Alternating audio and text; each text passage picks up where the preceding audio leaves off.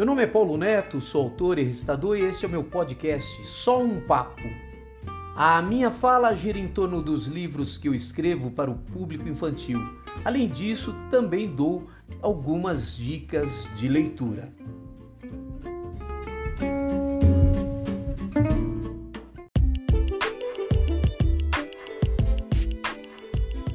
Certa vez, o escritor José J. Veiga, um dos maiores contistas brasileiros, deu o seguinte conselho literário: Não há fórmulas a serem ensinadas. A única sugestão que se pode dar a quem queira se dedicar à literatura é esta: não ter preguiça e não ter pressa. Antônio Calado, autor desse grande livro que é Quarupi, escreveu há anos numa crônica de jornal Deus não fala aos apressados nem às musas.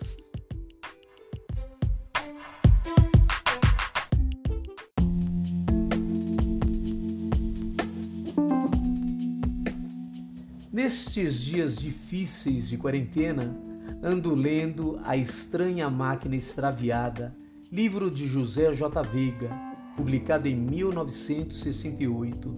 Me deparo com contos tão insólitos quanto cirúrgicos. Poderia aqui citar várias passagens, mas uma em especial resolvi compartilhar. Trata-se de uma verdadeira aula de como falar sobre um assunto tão espinhento com uma criança.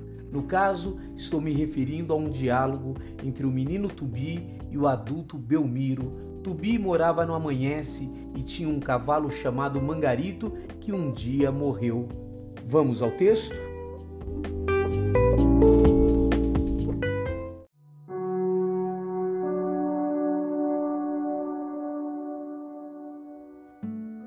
Quando pisou distraído a terra fofa do lugar onde estava o Mangarito, Tubi caiu no choro. Se eu fosse você, não chorava, disse Belmiro, alisando a terra com o pé. Eu gostava dele.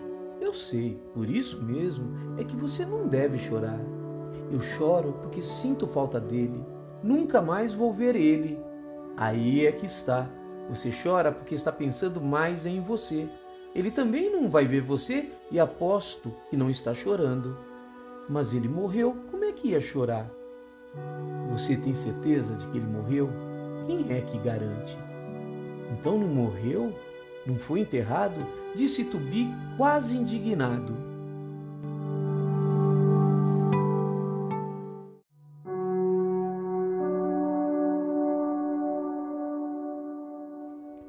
Aí é que está. Pare de chorar, enxugue esses olhos que eu vou explicar como é que entendo a situação. Para todo mundo, ele morreu parou de respirar, de mexer, foi enterrado. Isso é o que todo mundo diz, mas eu acho que ninguém morre. Quando dizemos que uma pessoa ou um bicho morreu, o que aconteceu foi que mudou de morada. É assim, ó. E riscou uma linha no chão com um graveto. Esta linha é a divisa. De um lado, os que a gente diz que morreram, de outro, os que estão vivos, quando a pessoa ou o bicho passa de um lado para o outro, dizemos que morreu. Mas quem é que sabe qual é o lado dos vivos e qual o dos mortos? Para nós, que estamos do lado de cá, quando uma pessoa atravessa a linha, morre de um lado, mas nasce de outro. Você entendendo isso, vai ver que quando o mangarito morria de cá, nascia de lá. E você vai chorar só porque o seu cavalo mudou de morada? Tem cabimento isso?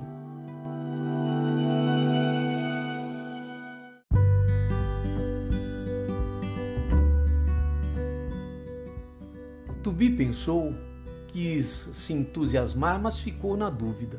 Perguntou se o mangarito, quando nasceu do outro lado, nasceu pequenininho, se precisava mamar de novo, se nasceu sabendo marchar ou se tinha esquecido, se ia ter saudade do amanhece e dele, Tubi. Belmiro ia ouvindo e respondendo de maneira a sossegar o menino e fazê-lo esquecer o choro. Então quer dizer que, de verdade, ninguém morre? Disse Tubi afinal. É isso mesmo, vejo que você já entendeu.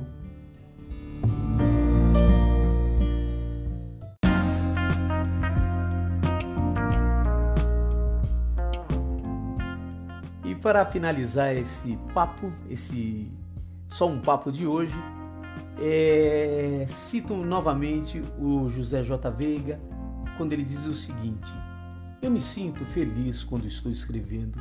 Às vezes fico desesperado porque não consigo dizer o que quero, fico com raiva, mas acho que é a coisa que preciso fazer para poder me dar felicidade e tranquilidade na vida. Se eu não escrevesse, acho que seria um cara azedo, ranzinza, mal-humorado, pessimista e não sou. Acho que é o trabalho literário que me salva dessas coisas.